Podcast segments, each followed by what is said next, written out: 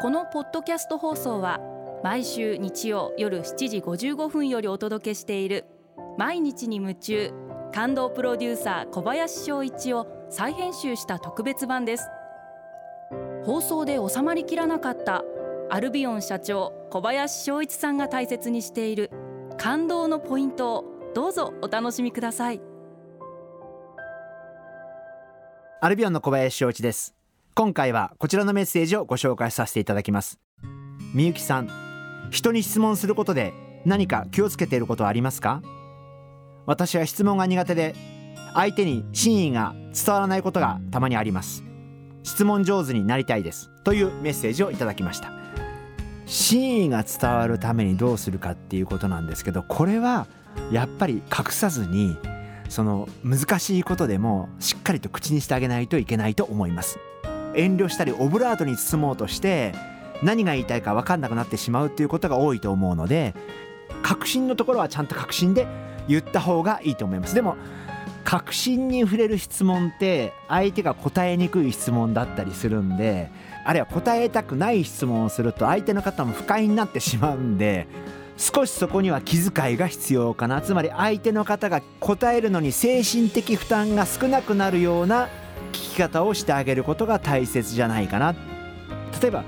上司の方に予算がないって分かっているのに予算使いたいって話する時ってやっぱすごい難しいと思うんですね。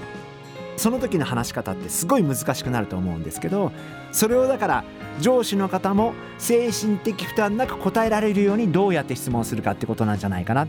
それが大事だなというふうに思ってます。例えば私がこれは会社メンバーにも言えることでなんで数字が出ないんだって言っちゃうとそこで全ての関係が終わってしまうと思うんでやっぱそれはあのいや日頃すごい頑張っていただいてるのよくわかるし例えば普段こういうふうに頑張ってくれてるのもよく知ってるしこういう工夫をしてくれてるのもよく分かってるんだけどでもなかなか結果は厳しいよねっていう言い方をしてあげないと。だから物事ってやっぱりプラスのストロークから入らないとマイナスのストロークから入っちゃうとやっぱ不信感になっちゃうんでお互いに。やっぱり物事ってどんな時でも質問をする時にでもやっぱりプラスのストロークから入ってあげる。でまずはプラスのことを見つけてあげることから始まるのが質問じゃないかなそんなふうに思ってます。この方のいいところこの方の頑張ってるところ工夫してるところはどういうところかなっていうところを理解してあげてないとなかなか確信の質問はその後しづらいかなそんなふうに思ってます。えー、みゆきさんメッセージありがとうございました。あの本当に質問することってすごい難しいことで人との信頼関係においてはやっぱり思いやりと気遣いって全てに共通すると思うんですけれども相手の立場を理解して質問の前にちゃんと相手がその後答えやすくなるような言葉を振ってあげることが大切じゃないかなそんなふうに思います。毎日に夢中。感動プロデューサー小林翔一ではあなたからの仕事のお悩みを受け付けています。